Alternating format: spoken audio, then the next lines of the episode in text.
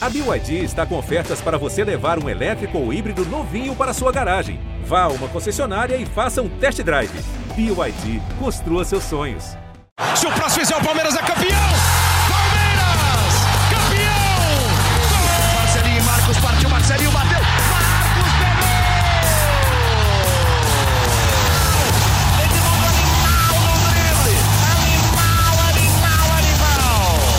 Fala, torcida palmeirense. Começa agora o GE Palmeiras, o podcast exclusivo sobre o Verdão aqui no GE. Empolgou o Palmeirense? Não sei se empolgou, mas o momento do Palmeiras é muito positivo na temporada.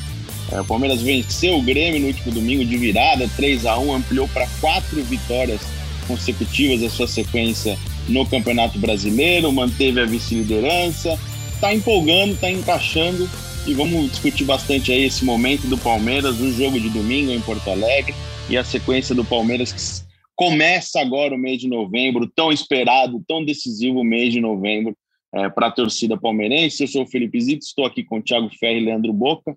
Já, Boca, logo de começo, empolgou? Zito, empolgou. Empolgou sim, cara. E aí, Zito, Ferri, um prazer estar com vocês, toda a família palestrina. Eu vou falar para vocês o porquê empolgou. Uh, independente do, de resultado, independente de qualquer outra variável ou da atuação individual de qualquer jogador, eu vejo um Palmeiras com uma postura diferente, Zito, e por isso que, na minha opinião, e de parte da torcida que eu tenho contato, empolgou. A gente vê um time do Palmeiras que não está saindo perdendo e, e sendo inibido ali pelo adversário. Aquele Palmeiras que não tem reação, aquele Palmeiras que sofre 1 a 0 e não consegue fazer mais nada, aquele Palmeiras que sofre 1 a 0 e não consegue dar um passo rumo à vitória. Então, por esse motivo, empolgou. Paralelamente, não vou negar para vocês, apesar da vitória do Flamengo contra o Atlético Mineiro, o Flamengo veio de uma eliminação por 3 a 0 da Copa do Brasil, e é claro que essas coisas somatizam a, empolgadão, a empolgação perdão, do torcedor palmeirense. Né? É, é não é para se levar em conta dessa forma, cada jogo é um jogo, mas há poucos dias, há poucas semanas, o Palmeiras era tratado como talvez uma surpresa no caso de uma vitória da Libertadores. Eu não digo hoje que o Palmeiras é favorito e eu odeio essa expressão. Favorito é o Flamengo. Só que empolgou, Felipe Zito. Tiagão, eu vi sua análise hoje cedo. Acho que antes. Concordo com o Boca falando em título de campeonato brasileiro, é algo muito distante, né? É algo, acho que está um pouquinho fora da realidade do Palmeiras por toda a campanha que o Atlético construiu mas vendo sua análise, é, é um, o Palmeiras começa a ganhar alternativas importantes é, pensando na final da Libertadores, né? Um abraço, Thiago Ferreira, estou com saudade, senhor. Saudadesito, Boca, pessoal que está acompanhando o podcast. É, eu acho que se o Palmeiras é, não quer falar em título brasileiro, eu realmente acho que não tem que falar, porque além do Palmeiras ter que continuar a sequência que está tendo, o Atlético tem que ter uma queda muito grande e eu não acho que o Atlético vai ter. Mas se a ideia do Palmeiras é se preparar bem para a final e se manter no G4, o Palmeiras tem tido boas, boas lições nesses últimos jogos. E aí, dessa partida contra o Grêmio, eu acho que a, escalação com Scarpa e Veiga novamente é o, é o que o, o Abel pode tirar de melhor. Porque, de fato, né, eles tornam o Palmeiras mais criativo. O Palmeiras não fica tão rápido, não fica tão veloz quanto é, ficaria se tivesse mais um, um velocista, né, se tivesse uh, um ponta direita que não fosse um armador como foi o Scarpa contra o Grêmio, mas o Palmeiras ganha em qualidade e, e se traduziu no jogo, porque a gente viu o Palmeiras construir muitas jogadas por dentro, conseguiu faltas perigosas, o Zé Rafael bateu uma, o Scarpa bateu outra na trave, a jogada do segundo gol saiu também dessa forma, então o Palmeiras encontrou mais mecanismos para construir mais, né, e essa era a crítica do time, que o Palmeiras não construía muito o jogo, dependia muito de contra-ataque, de bola mais longa. Então, o Abel tem encontrado opções. Eu acho que esse é o principal, a principal coisa. É, eu daria uma sequência para a dupla Scarpa e Veiga, porque eles se entendem muito bem, né? É, e eles são, um é o maior é o artilheiro do Palmeiras na temporada do Veiga, e o Scarpa o maior assistente. Então, acho que você tem que privilegiar esses caras, acho que você tem que encontrar uma forma de colocar esses caras em, em campo mais vezes juntos. Até pensando na final da Libertadores, em que, de repente, o Abel pode ter encontrado aí uma, uma opção para a equipe titular contra o Flamengo, né? E falando do jogo de domingo da, de Scarpa e, e, Veiga, eu acho que teve uma diferença dessa vez no time titular com Scarpa e Veiga. Antes a gente viu o, o Veiga mais é, para o lado e o Scarpa centralizado. Tudo bem que na, na jogada do gol, o, o, Veiga tá caindo pela, pela esquerda e acha o Scarpa no meio. Mas o Scarpa foi muito mais ponta do que é, armador. E, e eu acho que o Palmeiras ganhou mais do Veiga e o, e o, e o Scarpa foi decisivo. O Scarpa tem um, um, poder de finalização, de passe excelente, tanto que ele acertou a trave no começo do jogo e uma cobrança de falta.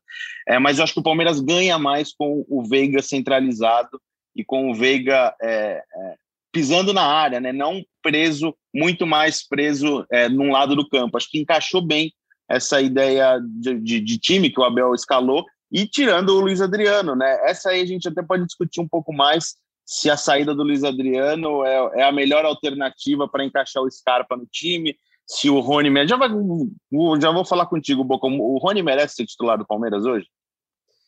Zito, primeiro lugar, cara, você é um monstro, cara. Sensacional, eu concordo, eu concordo com tudo que você falou. Eu assusto eu... algumas pessoas, mas é só por causa da beleza, não. Não é, é o tamanho do bíceps, velho.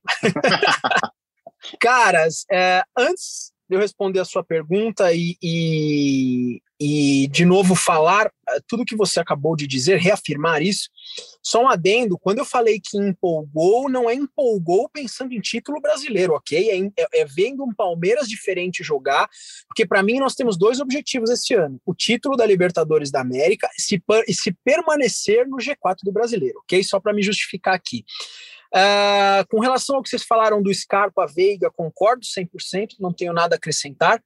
Achei sensacional a saída do Luiz Adriano, que merecia um banquinho para a entrada do, do, do, Scarpa, e ele flutuando mais pelas pontas, isso privilegiou muito o Rafael Veiga, como você falou.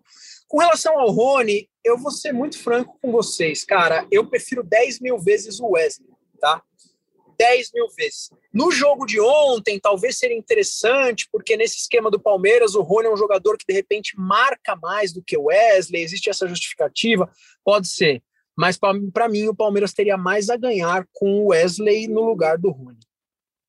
Tiagão, é, a gente até conversou sobre o jogo, né? Durante o jogo, sobre. sobre a gente tem esse costume, né? De a gente tem um grupo nosso e fica é, debatendo ideias, é, possibilidades, é, desempenho. E o Rony é um jogador que não está encaixando tecnicamente no Palmeiras. Ele não está tendo esse destaque, como ele já teve esse destaque.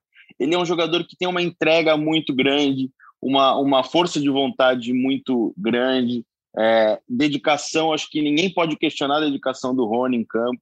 É, se, o, se o Abel falar que ele precisa ser lateral, ele vai ser lateral. Se for precisar de entrar no gol, ele vai ser goleiro, vai tentar dar o melhor mas tecnicamente ele está tá deixando a desejar, né?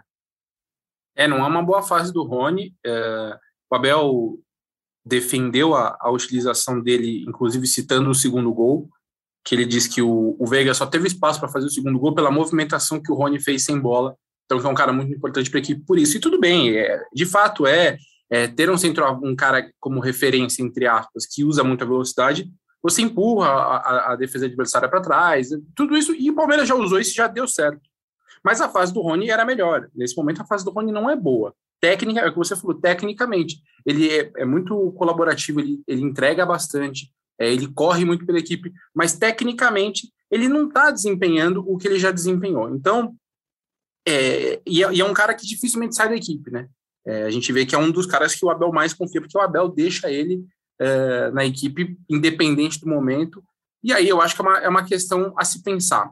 Se ele tiver o Veiga e o Scarpa, talvez ele imagine que a equipe fique muito lenta assim tá também o Luiz Adriano. Só que o Rony não está entregando é, tecnicamente. Então aí de repente ele vai preferir o quê? Colocar então, tirar o depois do Scarpa novamente, colocar um ponta e aí colocar o Luiz Adriano. Eu acho que é, esses mecanismos do ataque ele ainda não, não definiu, né? Pensando na equipe ideal. Mas é um problema, por mais que o Abel defenda, é, e fale que tudo e o Rony tem realmente seus, seus, suas coisas a serem elogiadas, não é um bom momento. Então eu pensaria, eu tentaria encontrar uma forma é, de, de de repente colocar, ver se o Luiz Adriano de repente funciona com os dois meias e o Dudu, se a equipe não fica muito lenta, e se ficar lenta aí tudo bem, você volta. É, eu gosto também muito do Wesley, mas acho que o Wesley para essa função não, não caberia tanto, porque é, acho que o, o Rony encaixou muito bem, né, naquele momento, especialmente na temporada passada, encaixou muito bem, fazendo essa função de, de um centroavante mais móvel, mas é, é um, eu acho que é um problema, até escrevi na crônica, acho que o problema do Palmeiras nesse momento é essa dúvida no ataque, porque ninguém está deixando o torcedor empolgado no ataque. Não tem nenhum atacante que você fale, putz, esse cara é quem vai jogar na final. Se tem dúvida no, no, no ataque, não tem mais, acho que, dúvida no meio de campo, né? Eu começo a imaginar um Palmeiras com Felipe Melo e Zé Rafael tendo sequência, projetando a final da, da Libertadores e o Danilo como uma opção no banco de reservas. É, concorda comigo, Boca? Você acha que o Palmeiras é, começa a se desenhar com, com o Zé Rafael à frente do Danilo neste momento? Zito, eu concordo com você que o Abel vai fazer isso, tá? É, Para mim já não resta muita dúvida. Inclusive, meu irmão e eu tivemos uma discussão ontem ao vivo, bem calorosa sobre esse assunto.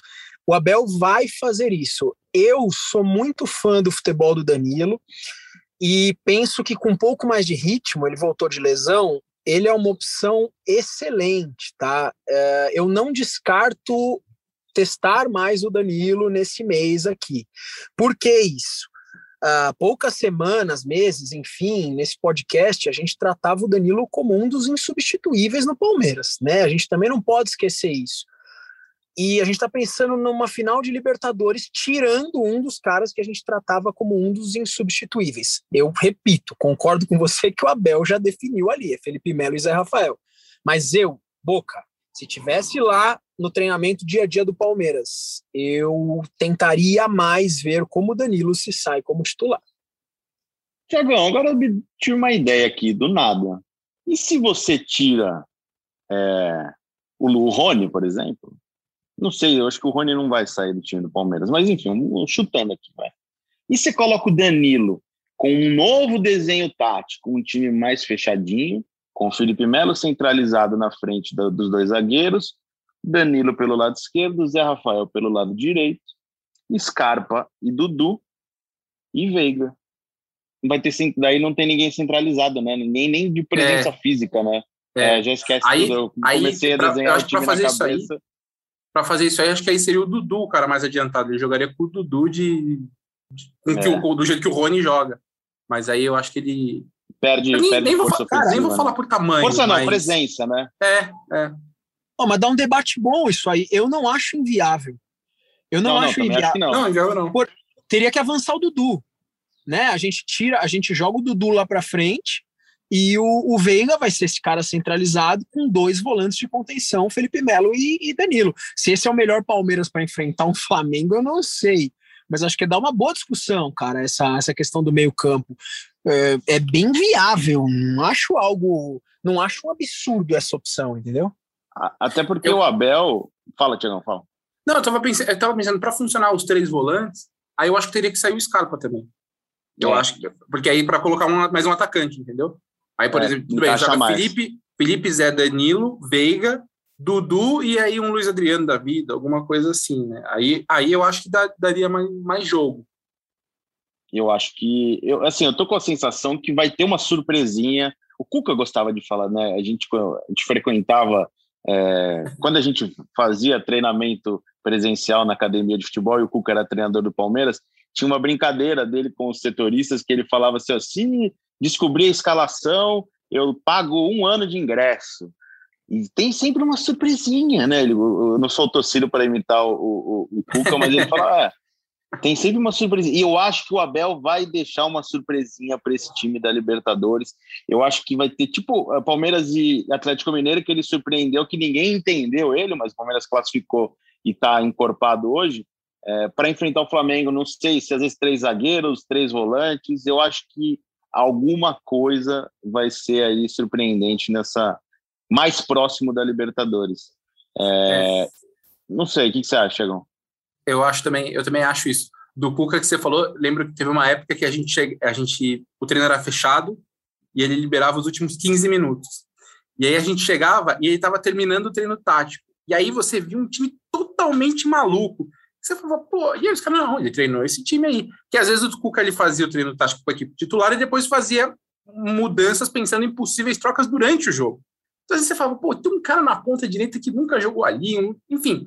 E o Cuca fazia mesmo isso, ele mexia com isso. E eu não tenho dúvida que o Abel vai fazer alguma coisa diferente para o jogo, a começar pelo, pela lateral direita, né? Eu até agora é. não tenho ideia do que ele vai fazer na lateral direita. Porque o Marcos, o Marcos Rocha está jogando, o Gabriel Menino voltou agora de lesão ainda não foi utilizado. Aí você pensa, de repente ele poderia passar o, Gomes para jogar na lateral direita e colocar o Renan, mas o Renan ele não está colocando para jogar também. O Renan não tem sido utilizado. Então, a defesa já vai ser uma surpresa sem dúvida nenhuma, porque não está claro. Eu, eu não sei o que, que vocês pensam. Eu eu tô achando que ele vai acabar colocando o Gabriel Menino, é, como tem jogado o Marcos Rocha, jogando muito bem, muito adiantado, com o Gomes às vezes defendendo como lateral direito. Mas eu não tenho, eu não tenho certeza não. Assim, essa para mim já vai ser com certeza uma novidade, uma, uma surpresinha que vai ter para a equipe da final. E a lateral Boca, como é que fica? Dá para ter alguma ideia já? Nem ideia.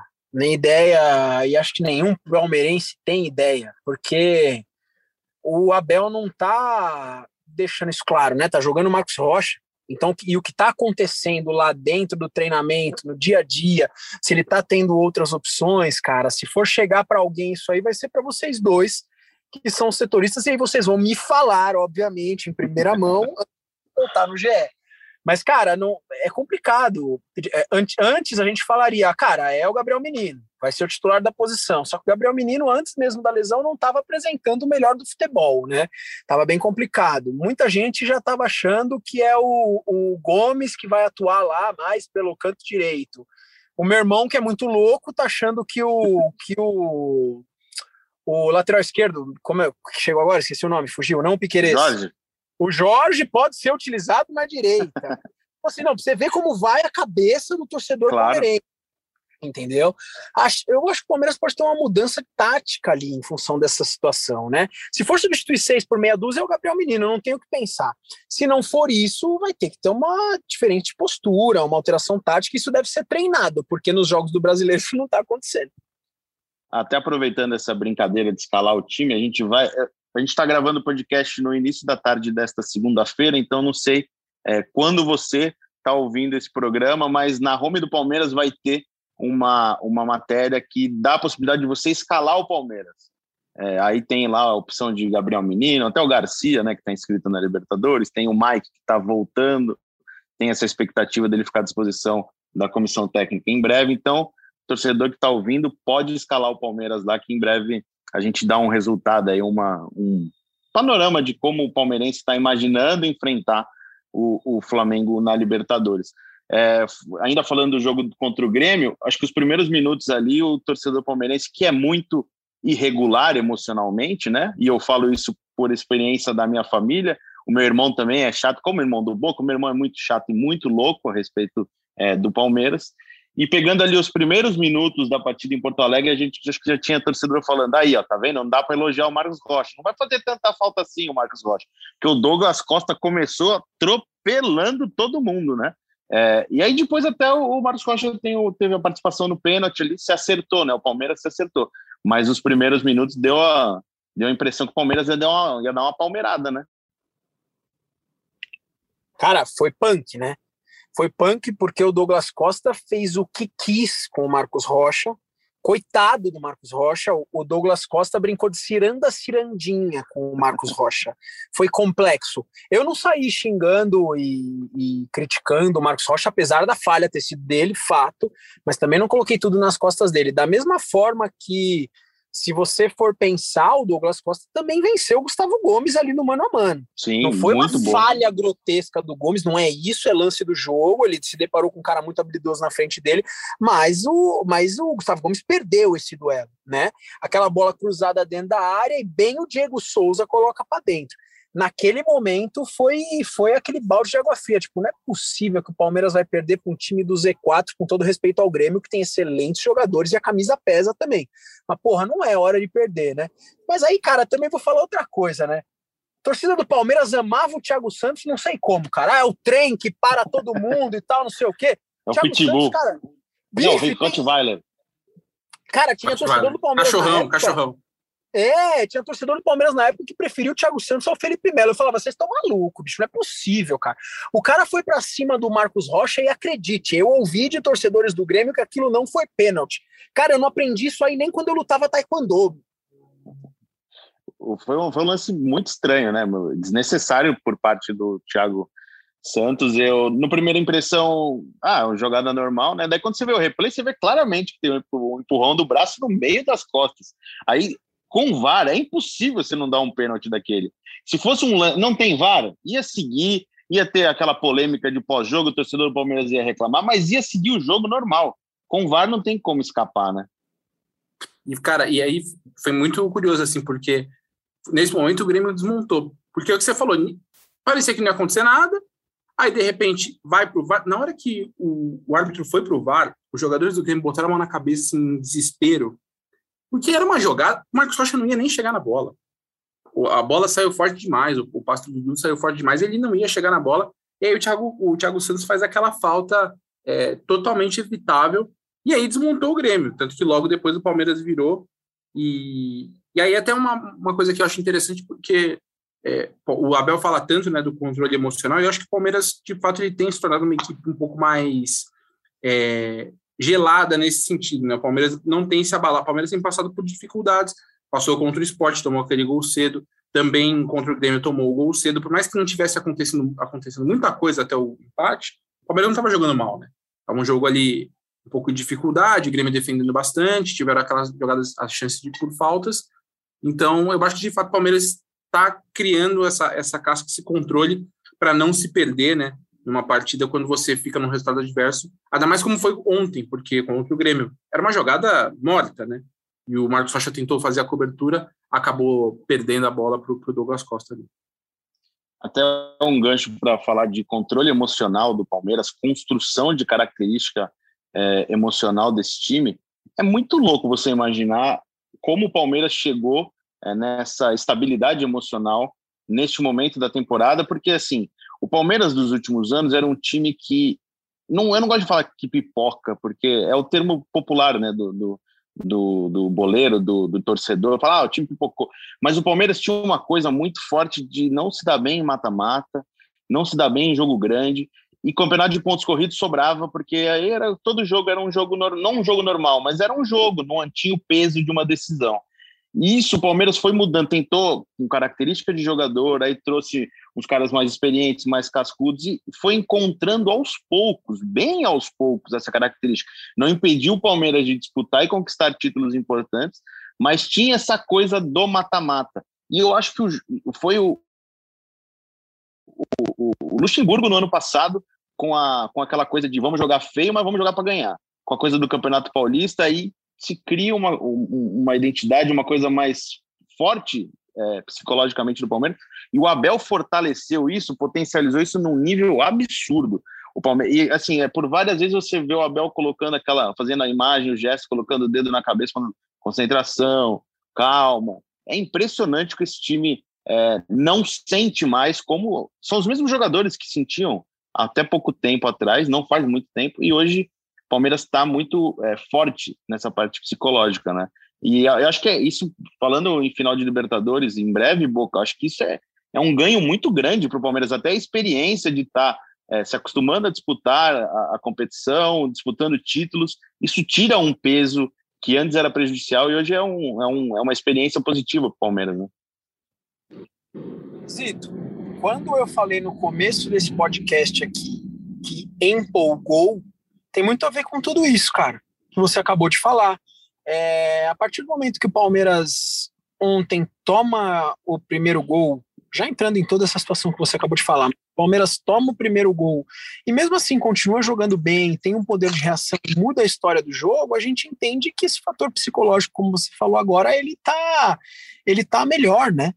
Ele está melhor. Então, assim, a gente empolga em função disso.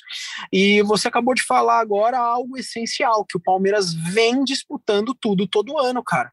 Inegável. E mesmo em anos que a torcida mete o pau, que foram 2017 e 2019, cara, o Palmeiras perdeu, não, não ganhou títulos esses dois anos, a torcida mete muito pau nesses dois anos, mas foram dois anos que o Palmeiras disputou tudo o que, o que, o que participou. Ou tô errado? Vocês discordam? Não sei, disputou tudo, cara. Então, assim, eu acho que a, a, torcida esquece muito os anos 80, a torcida esquece muito como foram os anos 2000, de um modo geral. né? Que o Palmeiras, o Palmeiras voltou a ser gigante em 2015, e mesmo 2017, 2019, tudo bem, não ganhamos nada, é um pouco frustrante, porra, mas cara, o time disputou tudo, né, bicho? Não, essa coisa de achar que vai estar sempre, vai disputar sempre, é, é algo muito. não é da realidade do futebol, né? O palmeirense que está vivendo hoje esperou 20 anos para ver o Palmeiras na liber... não, numa final de Libertadores. E está tendo a oportunidade de ver pelo segundo ano consecutivo. Não é um absurdo imaginar que vai demorar mais 20 anos para jogar outra final de Libertadores, porque é o, é o padrão isso acontecer. É exceção o que o Palmeiras está vivendo hoje, não é a rotina do Palmeiras. E não é o Palmeiras, é qualquer clube. Qualquer clube do mundo, do, do da América do Sul, é, não disputa final de Libertadores todo ano. Então, eu acho que é, é, o palmeirense tem que aproveitar mais e cornetar menos, porque daqui a pouco, em algum momento, pode voltar aquele período ruim, um time que não encaixa uma temporada, que não vai disputar nada. Então, é, acho que tem que valorizar mais o momento que vive hoje. Liberou o microfone, Tiagão? Pode falar. É, não, é, o que vocês estavam falando, se for, por exemplo, pegar como o River, que a gente fala é a dinastia mais recente da América do Sul, o River, se eu não me engano, ganhou duas Libertadores com o Galhardo, ou nem duas. Acho que foram duas, não foram? Acho que foram duas, acho que foi 2015 2018, se eu não me engano, né? Acho que é acho isso. Que foram, pô, foram duas Libertadores. E todo, todo mundo fala que nos últimos 10 anos aí, o melhor time da América do Sul é o River do Galhardo. E o Abel usou também um exemplo muito bom na coletiva depois do jogo com o Grêmio. O Grêmio hoje está brigando para não cair. Há seis meses estava disputando a final da Copa do Brasil com o Palmeiras. Fim de semana, o Palmeiras joga com o Santos que também está perigando ali, lutando para não cair. E há 10 meses disputou uma final de Libertadores com o Palmeiras. Então, realmente, não é fácil é, viver o que o Palmeiras está vivendo. É, e, não, e, e, essa temporada já tinha tudo para ter sido é, bagunçada, especialmente pelo começo ruim.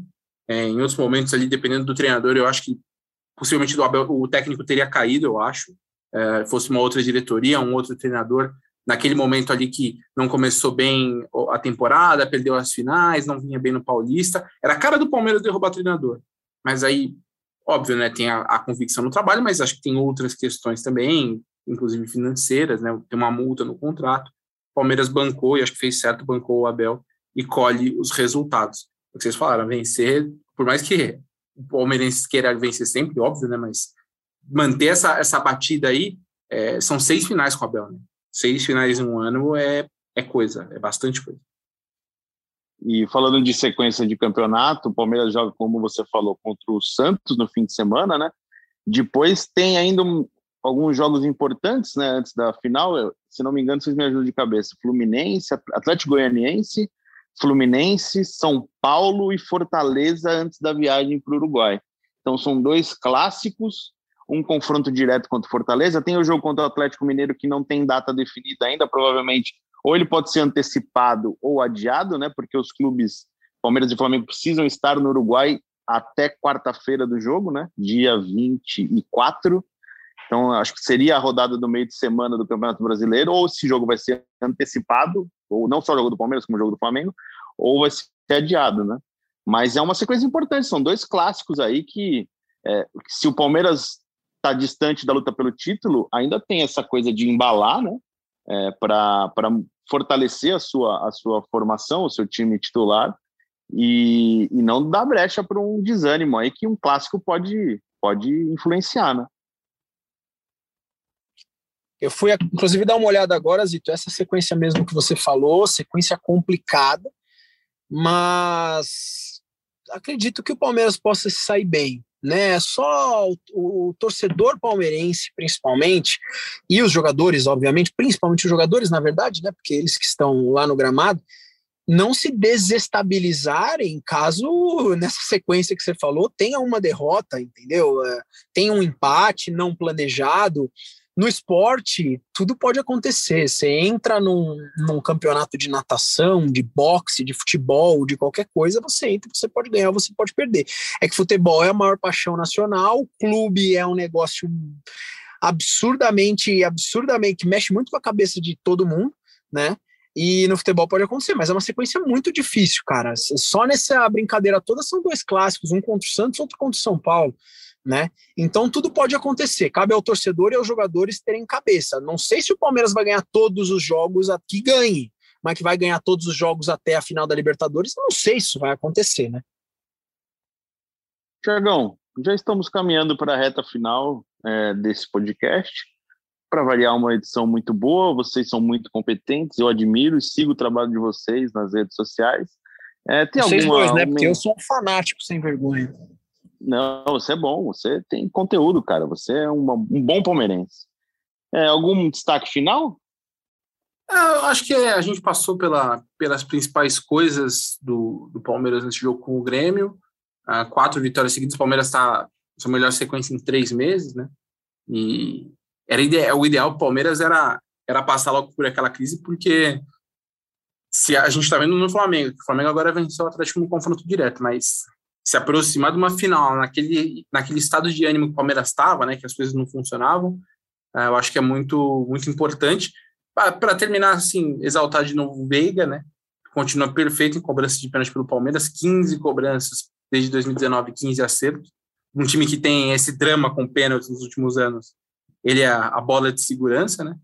E, e acho que é isso. Acho que, eu falo, acho que falamos tudo, tudo que, que eu pensava sobre a partida. Mais uma vitória do Palmeiras, vice-líder do Brasileirão. Então, a gente volta né, no fim da semana para falar sobre o clássico contra o Santos, né? Vocês voltam, porque eu entro de férias, então vou ser ausência por duas semanas. Boca, alguma despedida aí? Quer deixar um abraço, uma mensagem? Você tem o microfone aberto sempre. Cara, é o seguinte: uh, se o torcedor do Grêmio de repente estiver sentindo falta daquele abraço daquele pai amigo, bate um telefone lá pro tal do Rafa, que o Rafa pode, de repente, dar um abraço de aconchego, essas coisas todas. Bom, gosto muito dos torcedores do Grêmio. Queria muito que o São Paulo e o Santos estivessem mais na situação do Grêmio, mas não sei se o Grêmio vai sair dessa. E eu não vou finalizar esse podcast com a minha piada de sempre sobre a, amiga, sobre a minha amiga Vitória. Se vocês sabem o sobrenome dela, não vou finalizar para não zicar para o jogo desse final de semana. Agora, se der certo, eu começo segunda-feira que vem, de repente, com uma piadinha nova aqui. Um abraço a todos, avante palestra, feliz e empolgado, sim. Só um último, um último assunto que eu vou fazer, um último comentário.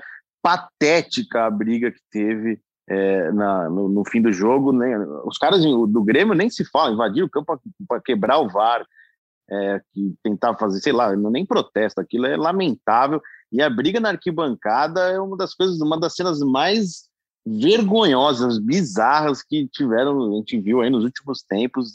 Puta, vai para o estádio depois de tanto tempo, é, com vontade de ver um jogo de futebol para fazer esse papelão. Pelo amor de Deus, gente, vamos torcer, né? Ver o jogo, curte o futebol aí, ver o Palmeiras ganhando, ou o Grêmio, ver o Grêmio perder, tudo bem, faz isso, é do jogo, né? Mas passar vergonha, fazer isso aí, porra, é lamentável, né? Lamentável.